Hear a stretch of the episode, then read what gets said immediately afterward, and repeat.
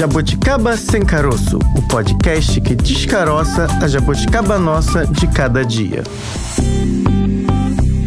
Começa agora mais um Jabuticaba Sem Caroço, um podcast da Sputnik Brasil. Eu sou a Bárbara Pereira, para quem não conhece ainda, não é um jabuticaber frequente. Chegou hoje. Chegou hoje. Bem-vindo. E ela que acabou de falar é a Francine Augusto. Eu tô sempre aqui, viu? Claro. Firme e forte. Claro, se não tiver, a gente liga e manda buscar em casa. Que isso? Tem que trabalhar. Que autoridade máxima. Tem que trabalhar. Nossa, não me posso... senti importante claro, agora. eu não posso fazer isso sozinha, não. Me senti até aquelas pessoas com grandes fortunas, importantes, É, né? Já que a gente por- tá falando de economia. Não sei por que você lembrou disso. Será que é porque hoje é segunda-feira, dia de economia, e é o tema do programa de hoje? Com certeza é isso, Bárbara. Em jogo. Taxar grandes fortunas sempre foi um debate, vai e volta. É. uma discussão antiga. Quem tem mais devia pagar mais, quem tem menos devia ser poupado. Atualmente, quem tem menos paga mais, e quem tem mais paga menos. É. Tem uma expressão muito boa que diz assim: o certo tá errado, ou o errado tá o certo. Será que é isso, Fran?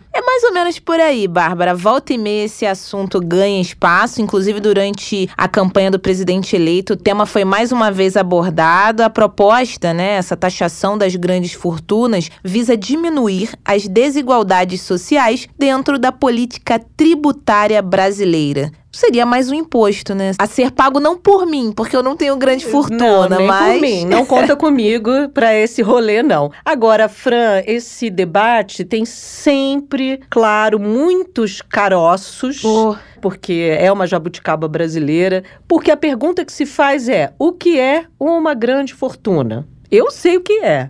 Tem avião?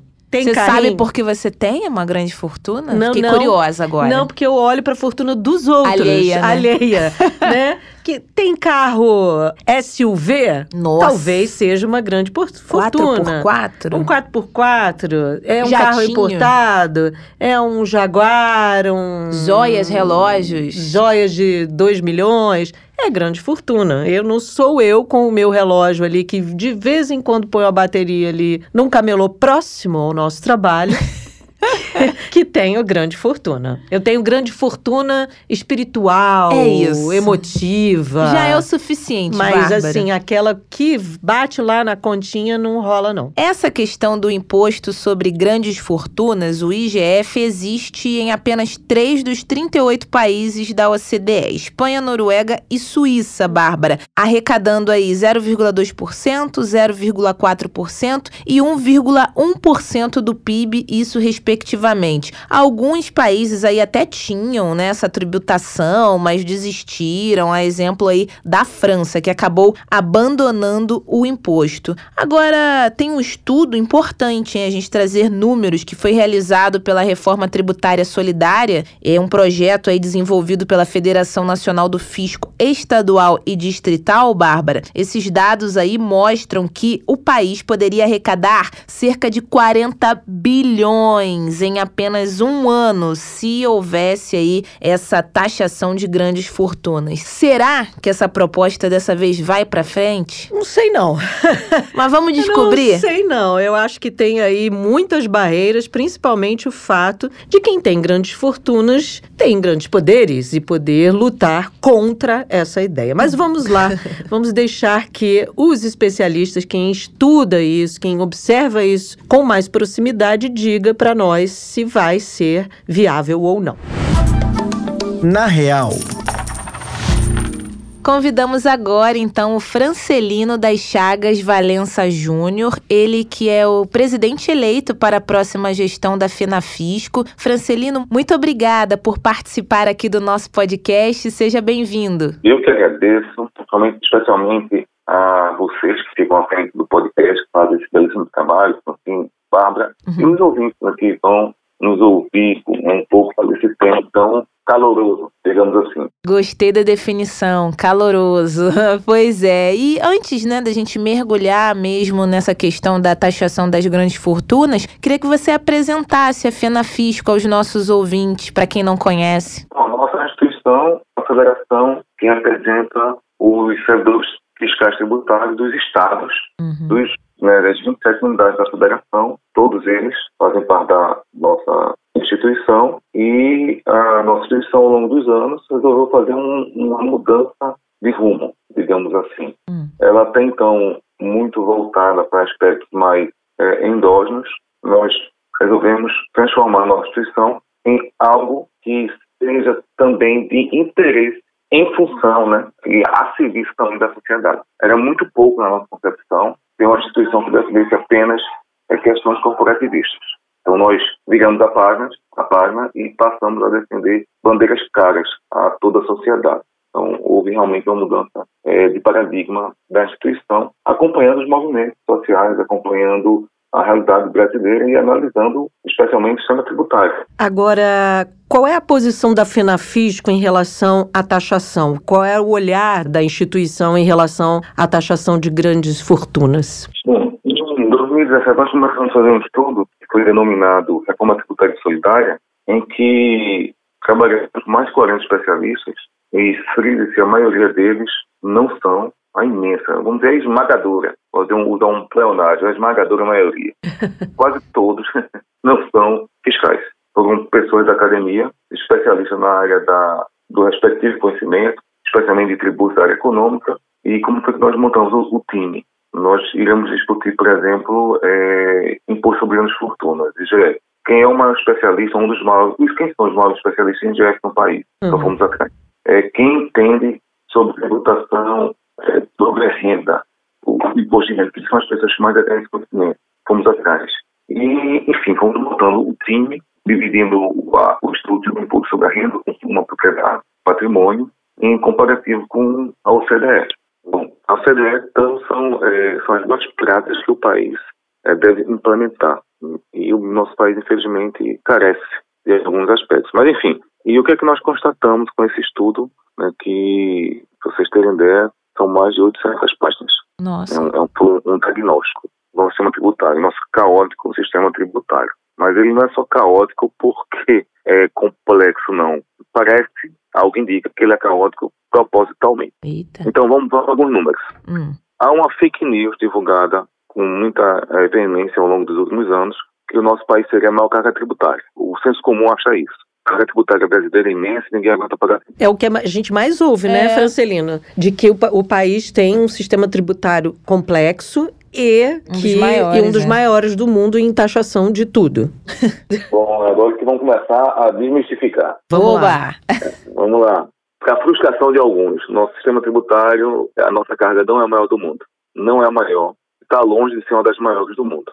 A carga tributária do Brasil, com os últimos dados que nós temos aqui, porque houve um, período eleitoral vários dados foram trancados, o governo federal resolveu fazer isso, isso não vou fazer juízo de valor por enquanto. Então a carga tributária de 2017, que ela é publicada ao longo dos anos, ela estava em torno de 32%, 32,3%, então vamos colocar no máximo até 33%.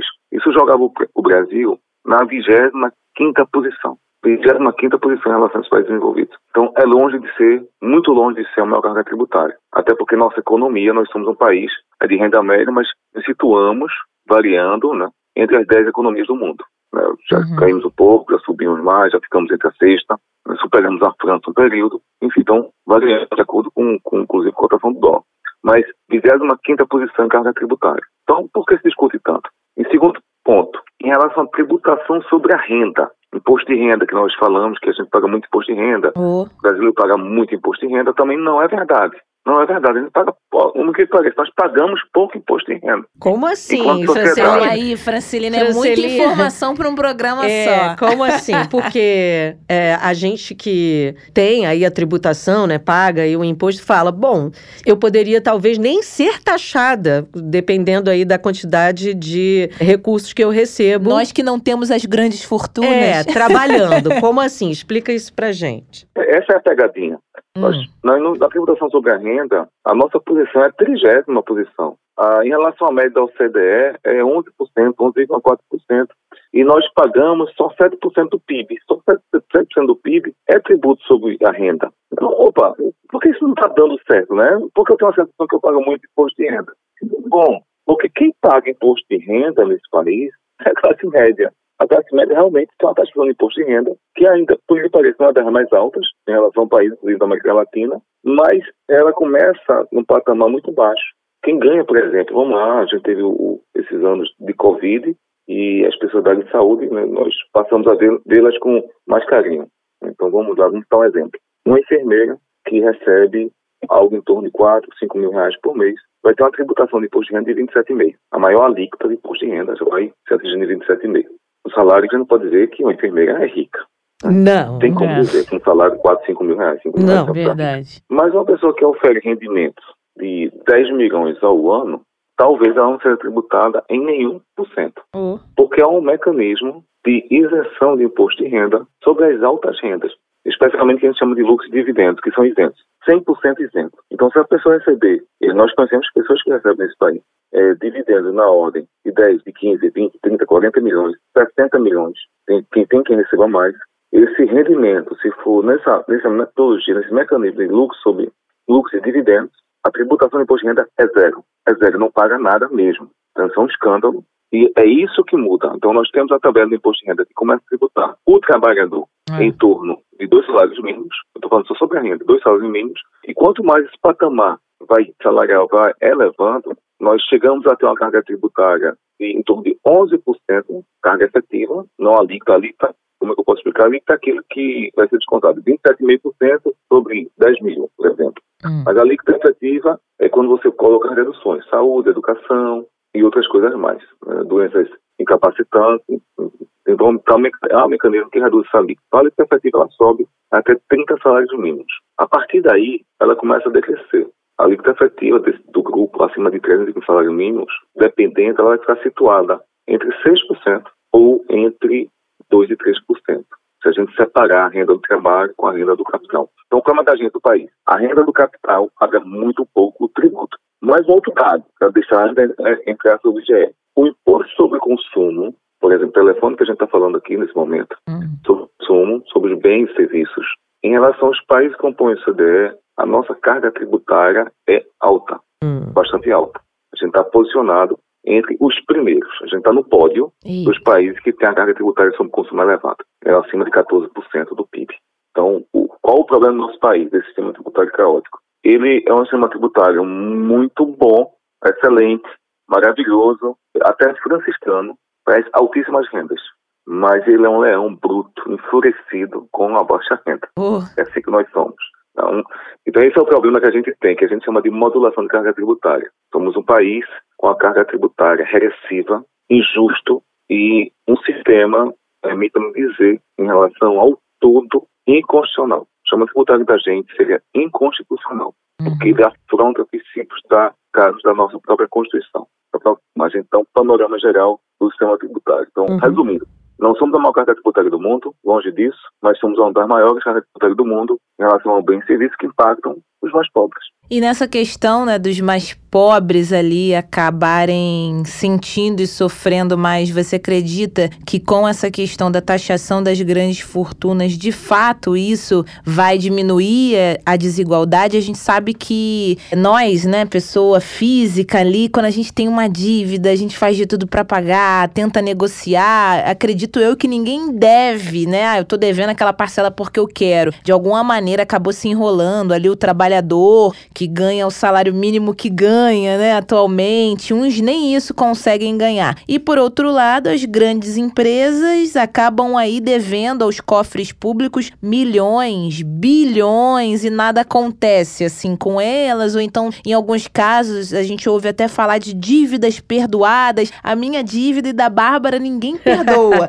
Mas enfim, grandes empresas são perdoadas. Você acha que a desigualdade de fato diminuiria ou é só uma ideia assim? Hipoteticamente isso aconteceria? A gente tem dados que reforcem isso? Bom, temos assim, a, o IGF, ele é muito polêmico. Há um discurso de que a implantação do IGF traria uma fuga de capitais do é, país. é verdade, a gente já ouviu isso É, aqui. né, nós não observamos isso com muita força, com muita veemência nos países que adotaram, não observamos. Então o IGF pode ser uma forma, uma maneira de dotar um sistema tributário menos regressivo, porque quando você tributa alguém da, é, um trabalhador que ganha dois salários mínimos, três salários mínimos, que ganha um auxílio emergencial, que foi primeira parcela de 600 reais, no tributo sobre o consumo e não se tributa a alta renda, isso parece ser, ser algo é, surreal. É surreal mesmo, é inimaginável. Uhum. Mas alguém pode dizer, mas eu também, como alta renda, é, pago tributo quando consumo um produto. Só que é uma diferença. O, a baixa renda compra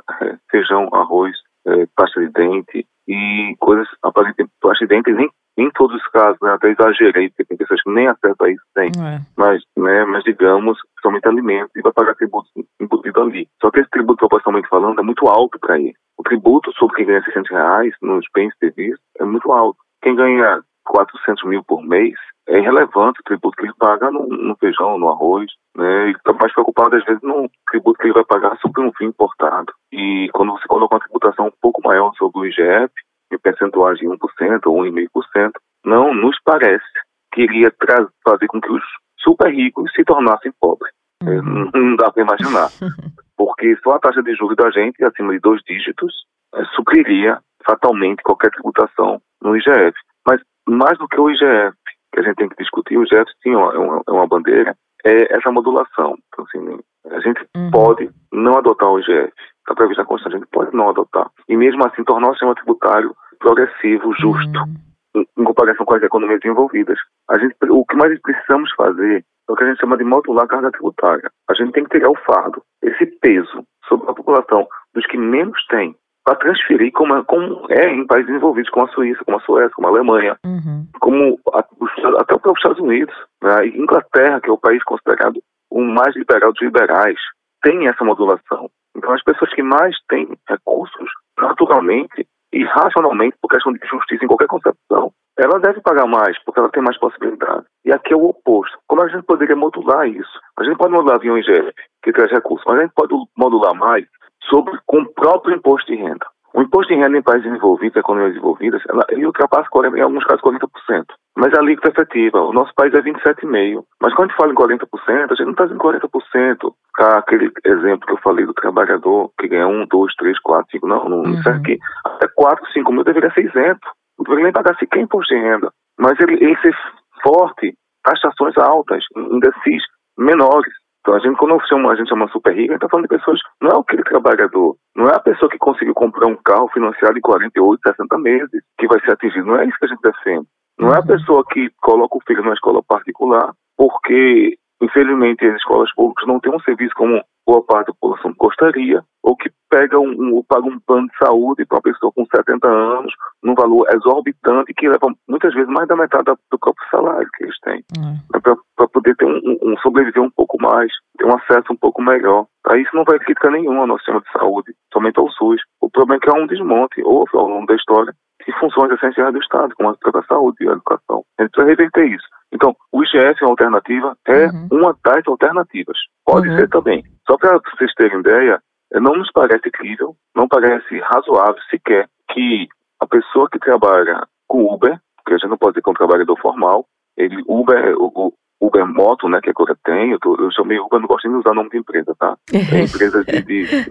é, comecei uma falha, mas é. A empresa de Corrida, aplicativo né, entrega, por aplicativo. Né, empresa de aplicativo que tem uma moto e aquela moto termina sendo um instrumento de oferir renda, ele paga IPVA daquela moto. Não, IPVA é pago. Mas aqui na praia, no litoral, a gente vê passar alguns já em valores de milhões, para surpresa de alguns, não paga IPVA, tá? Então, iate não paga IPVA, jet ski não paga IPVA, jato não paga IPVA, helicóptero não paga IPVA. Então, não parece razoável que é, a, a alta concentração de renda, os mais ricos do país, que detêm os melhores meios de produção, que detêm é, tem acesso a uma infinidade de bens, não sejam sequer tributados em algumas coisas que são, é, não, não, não posso dizer que são extremamente essenciais à própria sobrevivência deles, porque né, necessariamente as pessoas não precisam ter um jato para se deslocar, é. tem aviões comerciais, conseguem, eu acho que uma pessoa consegue sobreviver sem um avião, ou gente, sem um iate,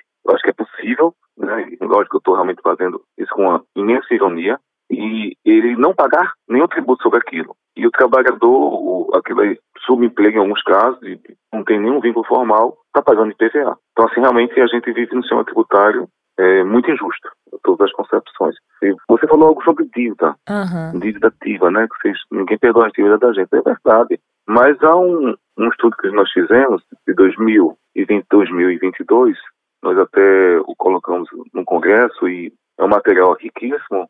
Nós devemos transformá-lo em livro ano que vem. Fatalmente vai ter, vai dar algo em torno de 300 páginas Opa. pelos dados que foram trabalhados por dois doutores, um em economia e outro da, da história econômica, né, que é o doutor Juliano e o doutor Italita. É, eu gosto de citar isso para as pessoas ouvirem e saber que não é questão de curioso. É. A gente está tá trabalhando com pessoas que se detêm é. é. É, e têm conhecimento na área. Nós tivemos levantamento em relação aos nossos estados e o Distrito Federal sobre a dívida ativa, né? dívida ativa tributária. Os, as grandes corporações ou as grandes pessoas físicas que, por algum motivo, não pagaram o tributo devido e foram inscritas na dívida ativa pública. A gente já começou algumas surpresas. Hum. Das 27 unidades da federação, 10 se recusaram a fornecer dados. Dados públicos, dados de interesse da sociedade. Dados que, além dessa informação, diz que todos deveriam saber. E aí já ficou o primeiro questionamento. É. Por que uma organização política, o Estado, digamos assim, um Estado, se recusa a fornecer dados públicos? O que o motiva a fazer isso? A gente tem as motivações por escrito, mas que não nos convence. A dívida ativa realmente não, não, não goza de sigilo fiscal, tá? até porque é recurso público, é tributo, vai ser acusado. E nós conseguimos 17 com base na lei de transformação uhum. e outros estados, outros estados que têm uma gestão, digamos, mais republicana, mais transparente, tem no seu próprio site. Isso virou uma moda aqui no é. Brasil, né? Esconder dados públicos parece que virou algo muito. Ah, é natural, né? Não, não dá. É, não posso, não posso revelar. Ué, é Vamos manter em sigilo. Uh, é dinheiro público, que negócio é esse? Como diz no Nordeste, que diabo é isso, né? É, ficou moda, né? sigilo de 100 anos.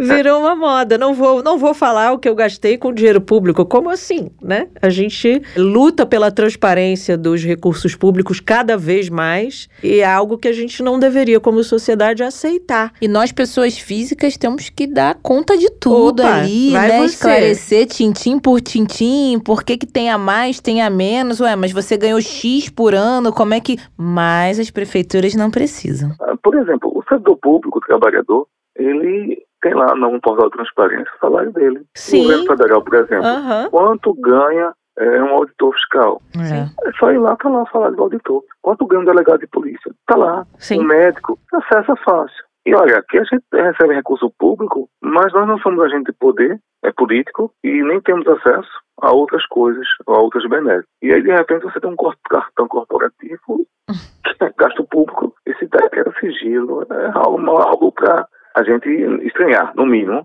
né, no país republicano estranhar. Sem contar outras coisas. A agenda política de qualquer representante público eleito, somente cargo eletivo, é de interesse da nação. Uhum. Não é pessoal, é da nação. Tem que ser tudo transparente. Mas voltemos à questão hum. da, dos estados da lá, né? é. dos estados. É que nós identificamos. E aí foi uma certa surpresa. Levantamos os dados de 2015 e 2021 e percebemos Primeira coisa, que a dívida ativa ela cresceu ao longo desses anos. Ela cresce muito ao longo dos anos. Né? Ela sai, por exemplo, de em 2015 de 682 bilhões, é um valor bem significativo, para quase um trilhão de reais. Quase um trilhão. Em números mais específicos, 937 bilhões. Um crescimento muito forte em apenas seis anos. E a recuperação dessa dívida ativa, né? Perguntas, por que ela cresceu tanto? Uhum. Né? A gente está falando de dívida de ICMS, de PVA, de TCMD, de tributos, só de tributos. É só tributária essa dívida. Por que ela cresce tanto? Não se recupera esse valor? A gente não consegue recuperar o valor da dívida ativa? O, o, quais são os instrumentos que estão levando a isso? Bom, o, o percentual de recuperação da dívida ativa é menor do que 1%. Hum. É de 0,61%. Quer dizer que as dívidas ativas, dívidas serão inscritas praticamente não serão pagas, porque 1% é número, menos de 1% é um número desprezível é muito pouco, é quase nada. O estoque da nossa dívida é de mais, de que, mais do que 11% do PIB, de tudo que a gente produz nesse país. E a gente está falando só da dívida ativa dos estados. Então, uhum. é uma coisa que chama muita atenção. Alguns números que nos deixam ainda mais estarrecidos. Há estados que a dívida ativa supera a arrecadação anual. Toda a arrecadação de 12 meses dos tributos são menores do que a dívida ativa que os estados têm acumulado. Vou citar alguns exemplos. Hum. A dívida ativa do estado de Mato Grosso, que é um estado que está em evidência agora, né? Todo mundo está acompanhando algumas coisas que estão acontecendo lá, e somente fechamento de estrada, Sim. ataque a, a o Estado Democrático de Direito, a dívida ativa desse Estado corresponde a 215% da arrecadação anual. Nossa. Duas vezes mais a arrecadação anual do Estado. O Rio de Janeiro é 190%. O Distrito Federal, que se recusou a fornecer os dados detalhados, mas a gente tem um dado geral, é 199% da arrecadação. E o Distrito Federal, ele tem a competência tributária do que seria dos estados e também dos municípios. Então, os impostos estaduais e também imposto municipal, como o ISS. Uhum. Sergipe tem um, um, uma dívida tributária de 200, dívida tributária de 200%, duas vezes a arrecadação anual. Então, não nos parece é, razoável um quadro desse. Então, é um quadro que, se qualquer empresa privada tivesse, ela fecharia. Né? Ela não só fecharia, como mudaria, mudaria todo o sistema para ter mais efetividade. É. Então, tem algo acontecendo. E uma das coisas que a gente percebe no estudo é que os maiores devedores são as grandes corporações. São as maiores devedoras de ICMS, que é o principal tributo. São grandes corporações. Grandes corporações em áreas que, em tese, não tem crise. São corporações na são da área de bebidas, alimentos, siderurgia, petróleo, quando que, em tese, não tem crise, porque essas corporações dão lucro, essas corporações pagam dividendos, essas corporações continuam crescendo e continuam eh, se tornando mais financeiramente. Agora, a grande discussão sobre essa possibilidade de taxação de grandes fortunas é essa que você está trazendo para a gente agora. É taxar a pessoa física, é taxar as corporações, ou é um mix de tudo, porque a física já apresenta ali o imposto de renda, as corporações já têm su seus próprios impostos, que aí já dizem: olha, tem taxas altíssimas, custo Brasil, para eu abrir, para eu fechar, para eu ter a empresa, para eu. Enfim, aí você mais uma vez mais taxado, quer dizer, há uma grande gritaria, eu acho que a gente pode dizer assim, quando se fala em taxar grandes fortunas, porque é, os grandes empresários já dizem, olha, a gente paga impostos para todos os lados. Como seria isso? Você já trouxe aí algumas ideias, né? Talvez esse IGF, para tentar equalizar aí essa situação, é, não taxar pessoas que recebam até 5 mil reais para tentar equilibrar esse jogo, ou só isso não vai ser suficiente, a gente precisaria aí, de fato, trazer taxas específicas para quem tem aí rendas aí acima aí do que você já apontou. Que temos no Brasil, isso que você falou, ah, o Brasil é um país pobre. Não, tem muita gente aí com grana e com possibilidade de pagar um pouquinho mais. É, a gente tem que começar, é, a gente começa a debate com a tributária para começar a colocar o que se diz os pingos nos is. Uhum. Há um discurso é, muito forte do grande empresariado nessa linha que se paga muito tributo, que Sim. não aguenta mais, que a carga é abusiva. E quando a gente se debruça, a gente vê que não.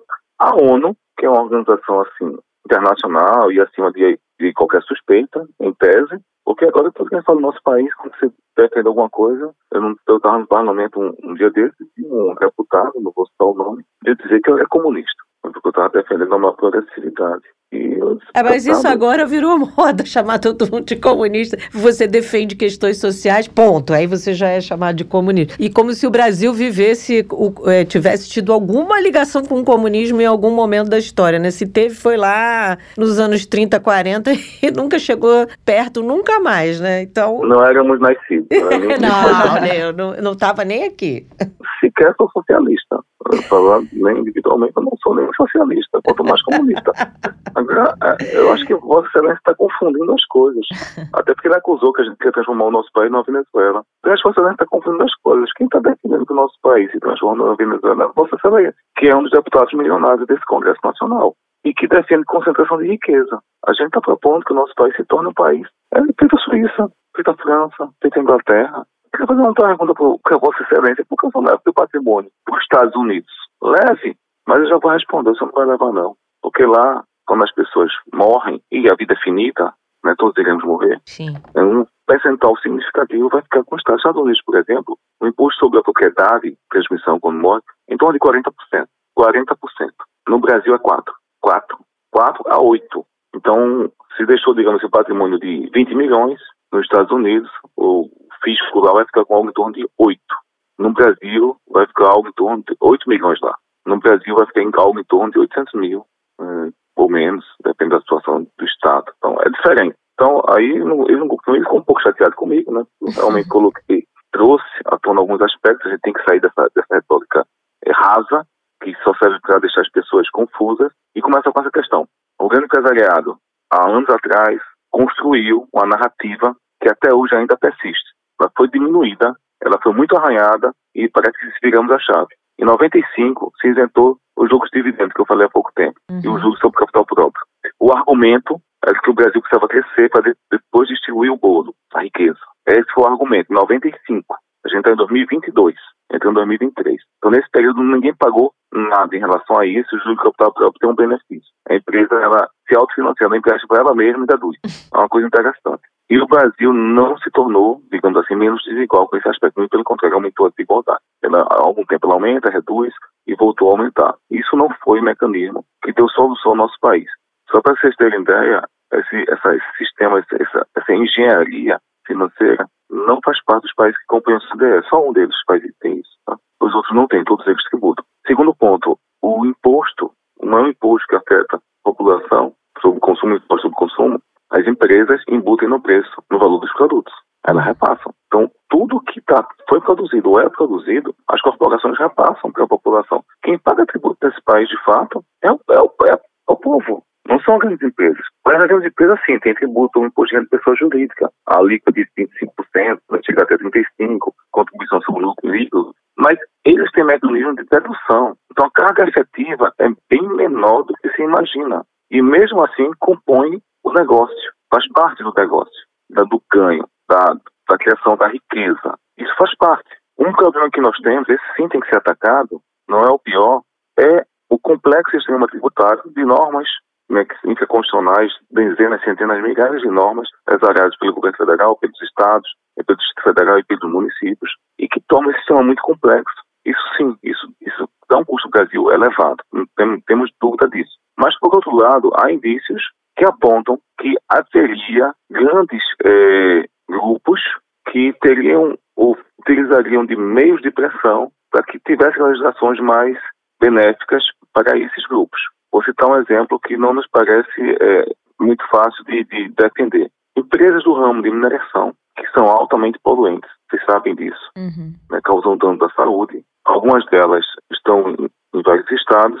Essa produção, eles recebem para produzir incentivo fiscal, e eu acho que o trabalhador em geral não recebe incentivo fiscal para trabalhar. Recebe incentivo fiscal, que é o tributo que deveria pagar, volta para ela, ela não paga esse tributo produzem, causam externalidades negativas, né, utilizam recursos hídricos em volume imenso, né, uhum. o recurso hídrico nosso ele é mais consumido por empresa, a população consome muito pouco, recursos hídricos, poluição ambiental, exportam e não pagam um real de tributo de exportação que nós isentamos. Isso não parece ser razoável então, em local algum. A gente tem que começar a fazer o seguinte, conversar com as pessoas para que eles entendam que muito do que é falado que essa narrativa construída não corresponde ao mundo real. Tem algo uhum. diferente acontecendo. Mas foram consensos construídos por pessoas que estavam, inclusive, na academia, que representavam corporações ou representavam grupos de interesse e que escreveram, produziram, defenderam, especialmente na área econômica. Há uma falácia de que o país não deve exportar tributo.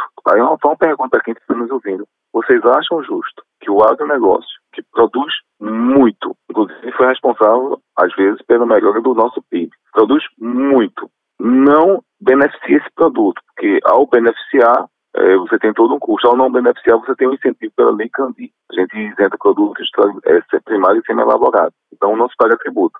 E não paga-se um real sobre tudo que é produzido em relação ao que for exportado na área, por exemplo, de grãos ou todo o agronegócio. A gente precisa jogar esse tributo de fato para quem tem recursos. É para a empresa? Pode ser para a empresa? Pode e também deve. Porque se não tributar a empresa, alguns empresários vão transferir todo o seu patrimônio para as empresas. É, tenho certeza você... que ainda discutiremos mu por muito tempo né, a respeito disso, a, que tudo indica agora no, no governo do presidente eleito também isso vai acontecer, pelo menos ele falou durante aí a campanha e com certeza a gente vai te chamar de novo aqui para falarmos mais a respeito disso, porque é um tema complexo, acredito que hoje a gente conseguiu descaroçar essa jabuticaba, mas a discussão é longa longa, né, Francelino? Ah, é longa, é longa e é calorosa, porque tem, né, as pessoas defendem, estão apaixonadas, é, tem sua, é, suas linhas e, e, seus interesses particulares, né, é. né, todo mundo tem, de certa forma. É, o que a gente tem que fazer é transformar esse interesse republicano. É verdade. Se a gente fizer isso, a gente dá, dá muda esse país. Vai dar certo. E agradeço a participação. E só para eh, finalizar, só tem uma coisa. Há uma esperança muito grande que o novo governo institua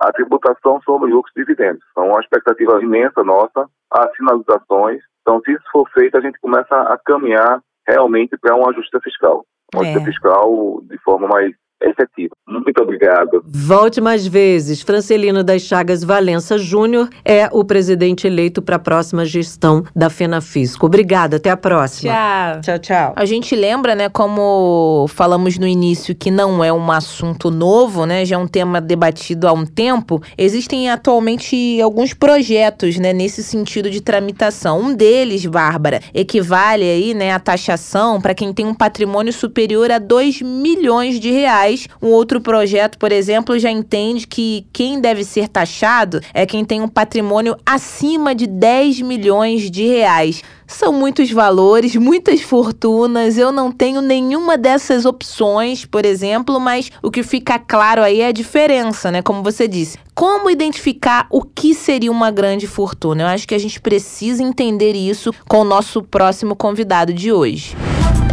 Alguém me explica? A gente conversa agora com um especialista em direito empresarial, Dr. Fernando Brandariz. Fernando, muito obrigada pela sua participação aqui no nosso podcast. Seja muito bem-vindo. Obrigado, Francine. Obrigado, Bárbara. Estou à disposição para a gente bater um papinho aí sobre projetos de grandes fortunas. Pois é, é mais fácil do que a gente imagina ou é algo mais complexo essa questão da taxação das grandes fortunas? Algo prometido bastante aí, né? Antes até das eleições, antes do segundo turno. Queria que o senhor falasse um pouco desse desafio, né? Porque é, quando a gente verbaliza, parece algo ali simples, mas colocar na prática nem sempre é assim, né, doutor? É verdade. Eu acho uma, é bem complexo, né, Francine? na verdade não, não acontece desde agora, né? desde uhum. 1988, quando veio a nossa Constituição Federal, existe ali a obrigação da União legislar sobre imposto sobre grandes fortunas. E também não é de agora os projetos de lei que tentam regulamentar isso. Né? Então tem lá, desde 2011, 2010, são vários projetos que vêm, vêm, vêm sendo tramitando, alguns são arquivados, a maioria são arquivados, mas eu acho que nesse último momento, novamente, teve essa coloração da criação desse imposto. Eu acho que o mais difícil desse imposto, além de sua tramitação e tudo mais, uhum. eu acho que é equalizar, dizer, conceitual qual é o valor de grandes fortunas, né? É. Eu acho que esse é o grande problema. Você tem projetos ali que colocam como grandes fortunas 2 milhões, 5 milhões, até 20 milhões de reais. E aí fica a pergunta, o que é grande fortuna? É, eu acho que o principal é isso, essa, esse conceituamento do que é grande fortuna. Pra gente que é assalariado, grande fortuna é fácil não de chega taxar, nem no milhão, né? né? Não chega nem no milhão. Mas enfim, de fato, para essa definição, essa conceituação do que, que é grande fortuna é algo complexo, né? Agora, o que, que poderia ser, girar em torno do debate sobre grandes fortunas? Quem é que pode definir qual é o valor aí a ser adequado? É, quem vai definir é o parlamento, né, o uhum. Congresso, o Senado e Câmara dos Deputados. Uhum. o projeto de lei que está, vamos dizer que acho que é um dos, dos principais que está andando recentemente, ele conceituou o valor superior a 10 milhões de reais como grandes fortunas. Uhum. É um projeto 74 de 2022 que está em tramitação ele conceituou como 10 milhões. Agora, 10 milhões talvez seja alto e talvez seja pouco para alguns. Claro que nesse meio do caminho desses 10 milhões, ele retira e coloca como exceção que não são, serão excluídos da base de cálculo, por exemplo, o único imóvel residencial, né, limitado ao valor de 2, milha, 2 milhões de reais, valor de instrumentos utilizados pelo contribuinte em atividades que decorram do rendimento do trabalho, limitado a 500 reais. Tem aí algumas exceções, mas acho que o principal, além disso, do conceituamento do que é grandes fortunas, você também tem a base de cálculo disso. Como uhum. será a base de cálculo? Será a base de cálculo que está declarada no nosso imposto de renda? Uhum. Será valor de mercado? O valor dado IPTU? Aí você tem algumas cidades que, que não, não colocam como base de cálculo o valor de IPTU um valor muito próximo do valor de mercado, né? tem uma defasagem. Outras prefeituras já utilizam um valor muito próximo ao do mercado. E imposto de grandes fortunas seria um valor federal, né? É um tributo federal. E você dentro das prefeituras, você tem você tem discrepância de valores, né? De atualização de valores, né? de parte de cálculo de valores para IPTU. Então, eu acho que é uma discussão muito extensa, muito grande, que eu acho que não vai ser em um ano, em dois anos, que vão, vão, vão conseguir se acertarem com relação a esses valores. Agora eu vou tentar enxergar pelo outro aspecto. A Bárbara nos lembrou bem aqui, não temos nenhuma grande fortuna ainda, mas digamos, doutor Fernando, que eu tô do outro lado, né? Eu sou ali uma pessoa que tenho, né, uma herança, um valor ali significativo, porque eu, olhando pelo lado dessa pessoa, porque eu, de certa forma, teria o direito de ser, entre aspas, punida por ter, né, um patrimônio maior. Eu acho que isso também deve ficar muito em discussão. Os empresários, quem tem grandes posses, ué, mas o, o, entre aspas mesmo, total, o que que eu tenho a ver com isso? Por que vai ser criado uma taxa, um valor a mais para mim? Eu acho que isso também deve é, ser um questionamento contínuo, né, para essas pessoas, sim, que seriam taxadas. Sim, bom, primeiro, Francine e Bárbara, quero que vocês ganhem bastante dinheiro, sejam os milionários aí é, do gente, Brasil. A gente não virou advogado, a gente foi fazer não. jornalismo, doutor Fernando. Mas também é uma, mas também é uma ótima profissão. Ah. Mas com relação à sua pergunta, claro que vai existir esse questionamento, né? uhum. né? Só que esse questionamento ele já ocorre hoje. Né? Já existem uns debates de parte, da parte técnica, jurídica, né, dos juristas, digamos assim, não só pelo lado empresarial, mas pelo lado jurídico, que ocorreria uma bitributação Sim. com esse imposto de grandes fortunas. Né? Por quê? Uhum. Porque a pessoa ela já tributou com a empresa dela ou com o seu trabalho, é. né, ou, qualquer, ou, ou pela própria recebimento de herança, já houve uma tributação, e depois lá na frente ela vai tributar de novo sobre o mesmo patrimônio. Uhum. Né? Então existe um entendimento dos juristas de que se for aprovado esse imposto de grandes fortunas, terá uma grande discussão jurídica aí sobre a, a bitributação do mesmo patrimônio, o que é inconstitucional. Tem uma outra discussão também, acho que o senhor já estava encaminhando para isso, que é, vai tributar em cima do imposto de renda, e o imposto de renda pressupõe é, casa, bens como carros, o dinheiro que ele está no banco, enfim. Isso aí também teria que ser avaliado, né? Que tipo de bens entram nesse jogo, né? Nessa relação de tributação. Isso é um entrave também, não? É um entrave que você bem eh, comentou sobre o imposto de renda, né? Então você tem ali o imóvel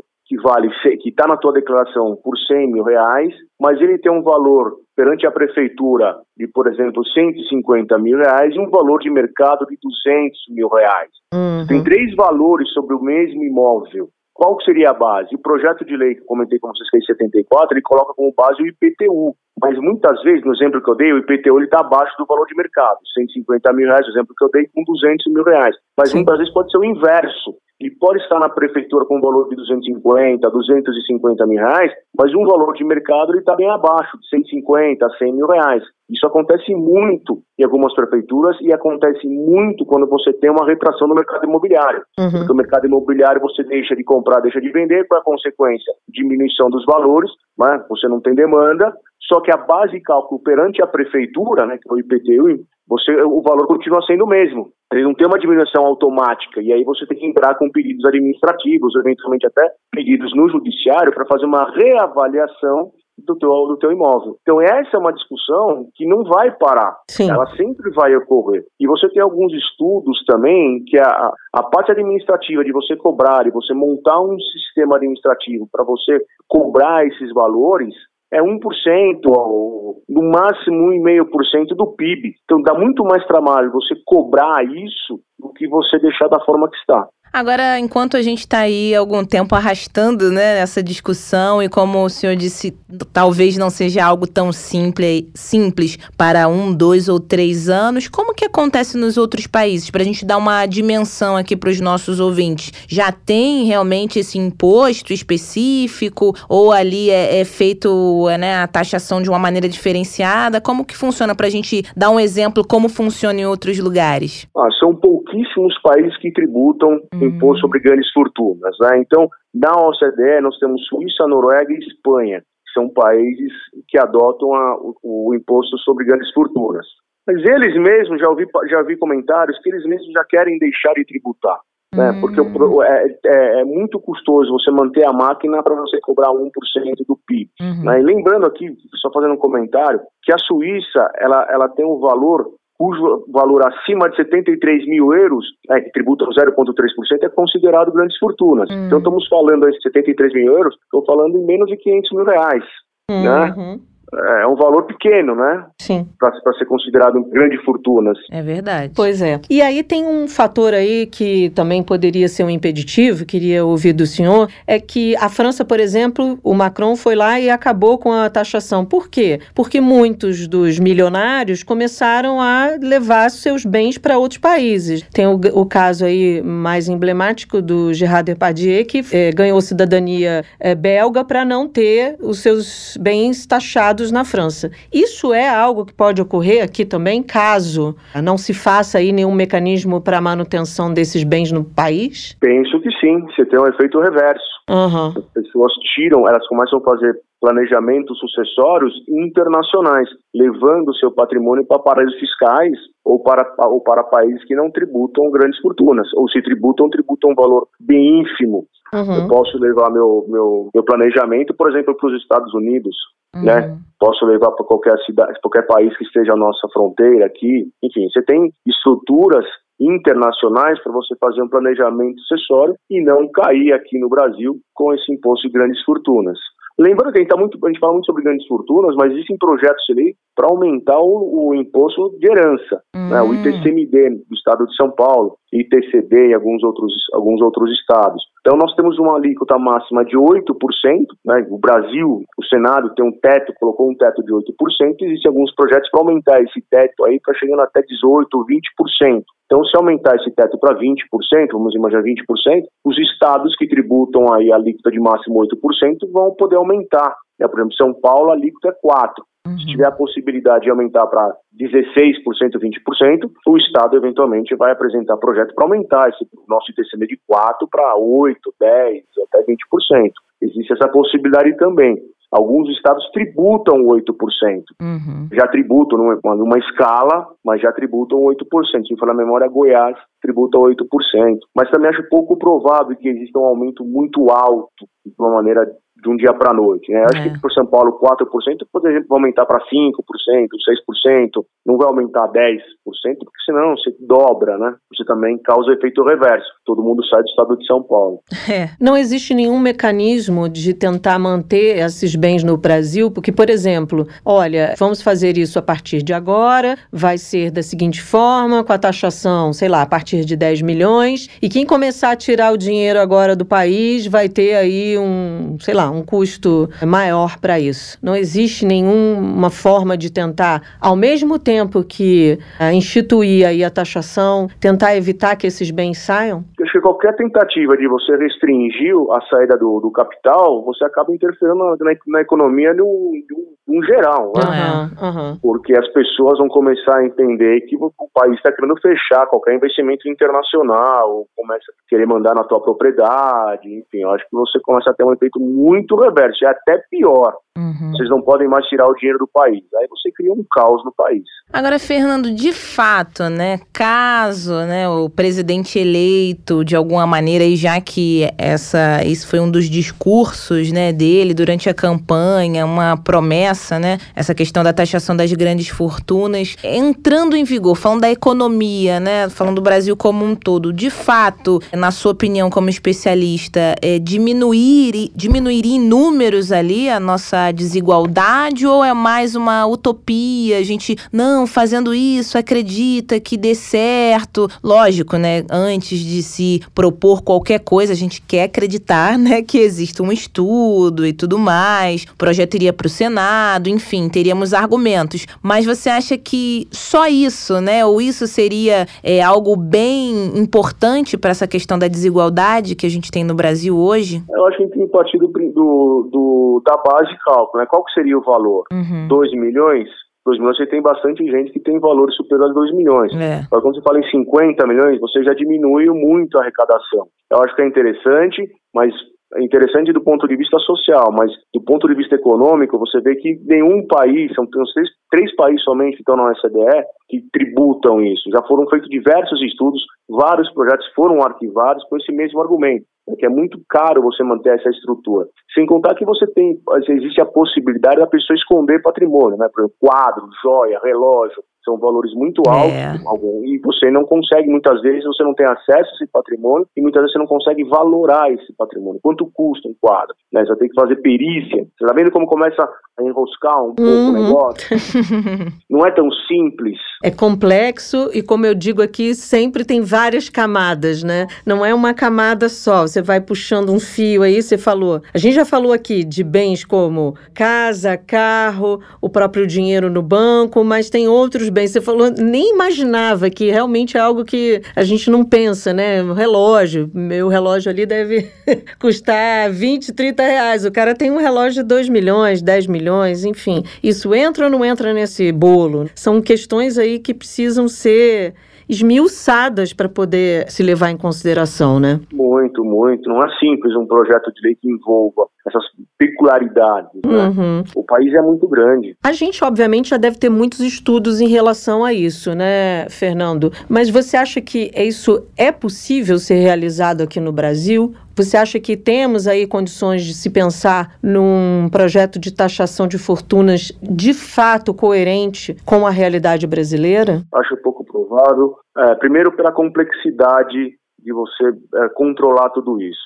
Segundo ponto, qual seria o valor base disso? 2, 5, 10, 20? Também fica muito difícil a gente conceituar isso. Terceiro ponto, três países de quase 40 da OCDE que tributam isso, né, que não conseguem, não chegam a 1% do seu PIB, menos até de 1% do PIB. Nós temos um quarto ponto que eventualmente pode ser discutido a, a inconstitucionalidade desse, dessa uhum, lei, uhum. por bitributação, né, você tributar duas vezes o teu patrimônio, né, o teu rendimento, enfim. Então eu acho pouco provável muito pouco provável. Ele, o, o, governo pode ali se, se, acertar com o próprio Congresso, com o Parlamento, mas eu acho que numa eventual discussão judicial sobre isso, o, o próprio judiciário não vai aceitar essa bitributação. Acho pouco provável. Uhum. Não posso dizer que sim nem que não, mas acho pouco provável. Longe de mim criar polêmicas aqui, doutor Fernando, até porque alguns dos responsáveis, né, lá no Congresso possuem grandes fortunas. Então eu acho que eles não escolheriam ali algo que pudesse ir contra eles, né? Não tô aqui querendo polemizar num programa que a gente fala de economia. Política é terça-feira, não é no dia que esse programa vai ao ar. Mas assim, é, eu acho pouco provável também. E o que a gente fala, né? No nosso caso, acho difícil termos uma grande fortuna, mas daqui a pouco a pessoa, ah, não, não vou ser bilionária porque eu vou ser taxada, então eu vou, vou ficar com menos aqui. Ou vou acabar, quem sabe, sabe, né? E depende do, do caráter, do posicionamento da pessoa, de alguma maneira omitindo seus bens. E eu acho que isso não, não teria nada, né? É, de produtivo aí, de, de importante, o que traria bons números para nossa economia, para o nosso país. É o que a Bárbara falou: pessoas indo embora ou não, é, investindo aqui, deixando seus bens claros. A gente, infelizmente, sabe que já acontece, né? Muitas omissões por aí. Eu acho que, de fato, a gente tem que analisar quem ouve ali um discurso. Pode parecer, como eu disse no começo do episódio aqui do programa simples. Ah, é só fazer isso e pronto, mas tem muitos detalhes aí que a gente precisa analisar para não ser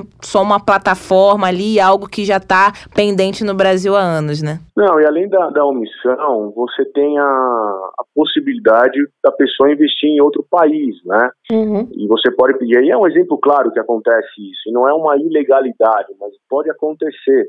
É, você tem um capital social de uma empresa cujo capital social dela é de 500 mil reais, mas ela tem um patrimônio superior a um milhão de reais. Você está declarando o capital social da empresa de 500 mil reais, mas a empresa tem um, tem um patrimônio muito maior. Como é que fica essa situação? Isso não é nenhuma ilegalidade hoje, porque eu não sou obrigado a atualizar meu capital social com base no patrimônio da sociedade. Então, eu tenho, um, eu tenho um, um capital social de 500 mil reais, mas ela tem um, um imóvel na Avenida Paulista, em Copacabana, em for, que vale 1 milhão, 2 milhões de reais. Como é que fica essa relação? A minha é. empresa vale 500 mil reais, mas ela tem um patrimônio é. acima de 2 milhões de reais. Essa relação, ela também precisa ser equalizada. Como é que funciona dentro do direito societário? Uhum. Eu posso ter uma empresa nos Estados Unidos que a capital social dela é de 10 mil dólares, mas ela tem um patrimônio X, ela tem uma casa, tem um apartamento, que supera um valor de 2, 3 milhões de reais. Isso também pode acontecer. Uhum. Então, são várias particularidades e peculiaridades dentro desse universo que não é simples resolver, que você não resolve em um ano. Vamos tirar dos ricos, dar para os pobres, tudo resolvido, o Brasil tá lindo, não é? Seria bom, mas não é bem assim, né? Não, não é bem assim. Não é simples.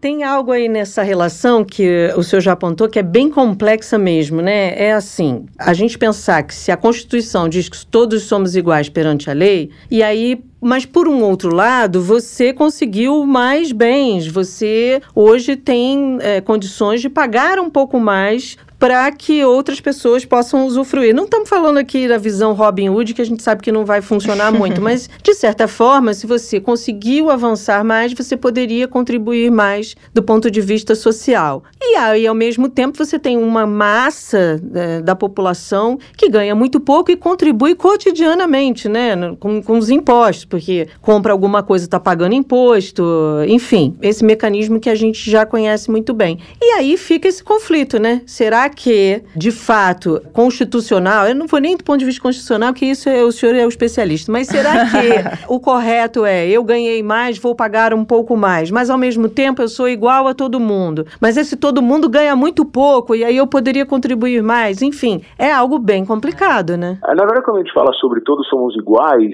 normalmente a gente para por aí, mas não é assim. né? É, é, verdade, pois assim, é, é. Nós somos todos iguais na medida da nossa igualdade e na medida da nossa desigualdade. É. né? Então não é, não é o princípio constitucional não é somente nós somos iguais.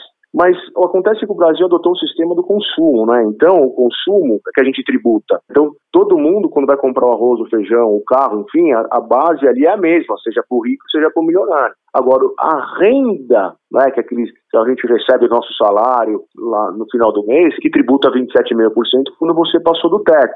Uhum. E aí você tem um camarada que ele ganha 10 mil reais, então ele ganha 100 mil reais, ele está pagando 27,5%. É a Uhum. mesma tributação. Sim. E é isso que o próprio governo, o atual governo e o, o ex-governo, né, e o próximo governo, eles querem aumentar a, a- a faixa de, de não de, de incidência do imposto de renda, né, que hoje chega a quase 5 mil reais. Hum. Até 5 mil reais, a pessoa que ganha até esse valor não pagaria imposto de renda. Então, eu acho que seria indo por esse, por esse cenário, você aumentar a faixa de isenção, né, de não tributação, do que você criar esses impostos de grandes fortunas, ou até o aumento de TCMD, que é o imposto sobre herança. Mas é que nenhum governo, o governo ele fala, fala, fala, mas no momento de aplicar, ele não consegue aplicar, porque ele deixa de arrecadar muito dinheiro nessa faixa. Então, esse é o grande problema de todos os governos. Não Uhum. é do atual, nem do anterior e nem o que vai entrar agora. Uhum. Só que esse valor de, acho que é dois mil reais, dois mil e poucos reais, esse valor não é atualizado há mais de 10 anos, se não me falha a memória. Que hoje seriam 5, 6 mil reais. Né? Uhum. Que aí sim seria a renda. Mas não é interessante para o governo também aumentar, aumentar essa faixa de não incidência, porque ele deixa de arrecadar. Tá certo. Fernando Brandariz, especialista aí em direito empresarial, muito obrigada pela sua participação aqui no nosso podcast. Tiramos muitas dúvidas, né, Francine? Com certeza. Eu queria ser rica para ser taxada, Fernando. Que isso? é melhor, Duvido. é melhor ser taxada rica do que tá, né, pagando aí na mesma condição. Ser taxada não rica. Não rica, né? É melhor ser taxada rica. Se eu fosse rica se, e fosse taxada, eu ia falar, ah, tá tudo bem, eu continuo rica mesmo. O problema é a gente estar tá no cotidiano sendo taxada e continuar com a conta lá, dando tchau pra gente. Qualquer coisa a gente procura, doutor Fernando. Aproveitando, doutor Fernando, quem quiser entrar em contato, entender, aprender mais desse de outros temas, a gente consegue acompanhar o senhor nas redes? Tem algum site? Consegue contato com seu escritório? Como os nossos ouvintes te localizam? Podem me, localizar no Instagram, Fernando Brandariz. Ali eu faço alguns comentários, dou palestras sobre temas, sobre planejamento acessório, planejamento acessório internacional. Tem ali no Instagram, tem na Facebook e no LinkedIn. E aí também, joga meu nome no Google, Fernando Brandariz, vocês vão me localizar aqui no escritório também. Fernando, quando eu ficar rica, eu vou te contratar. Porque Me você contrata, é, tô te esperando. Você é especialista no tema, Sabe eu vou tudo. contratar você, tá bom? Combinado. Obrigado. A gente é que te agradece. Um Tchau. abraço. Tchau, tchau. Um abraço, tchau, tchau.